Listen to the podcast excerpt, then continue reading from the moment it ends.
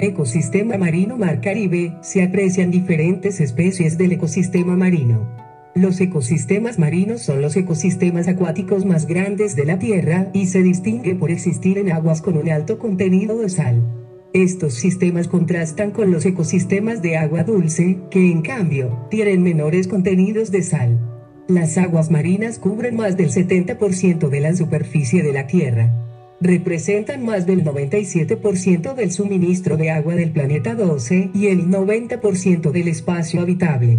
Los ecosistemas marinos incluyen sistemas cercanos a la costa, como marismas salinas, llanuras de marea, praderas marinas, manglares, zonas intermareales y arrecifes de coral.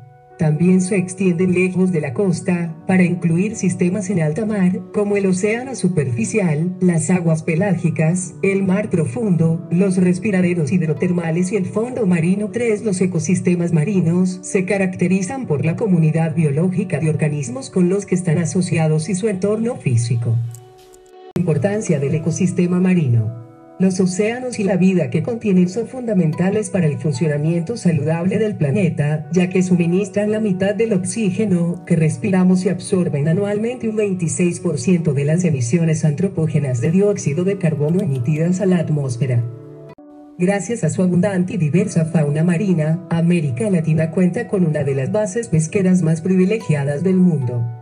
Hoy en día, dos países de la región, Perú y Chile, despuntan en los rankings globales de exportación pesquera, pero todavía queda mucho camino por recorrer para que obtengamos el máximo potencial de este recurso, en una actividad que, bien hecha, deberá contribuir a generar más empleos de calidad y a restaurar los ecosistemas que sustentan la biodiversidad biológica.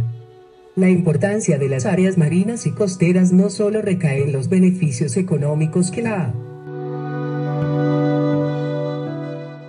actividad pesquera pueda generar, sino que también implica la generación de oportunidades para la cohesión social, el esparcimiento y el sustento de comunidades que pueblan los más de 50.000 kilómetros de costas de la región.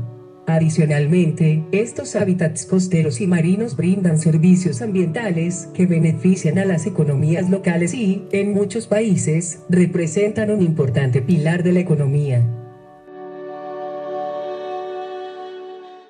Los ecosistemas acuáticos han contribuido con la producción de alimentos para la población, la captura de pesquerías marinas y continentales, brindan alimentos proteicos que se son consumidos mayormente de manera directa, por lo que contribuyen al desarrollo socioeconómico de las regiones que cuentan con un cuerpo de agua cercano. Es así que el recurso agua tiene el doble valor, es un elemento del ecosistema y es consecuentemente un activo social a través de su manejo para la generación de bienes y servicios para la población. Para establecer un manejo y administración adecuado de un ecosistema. Si necesitas más información te invito a visitar mi página web, la puedes encontrar en la descripción de esta podcast. Gracias por escuchar mi video, espero que te haya servido de algo.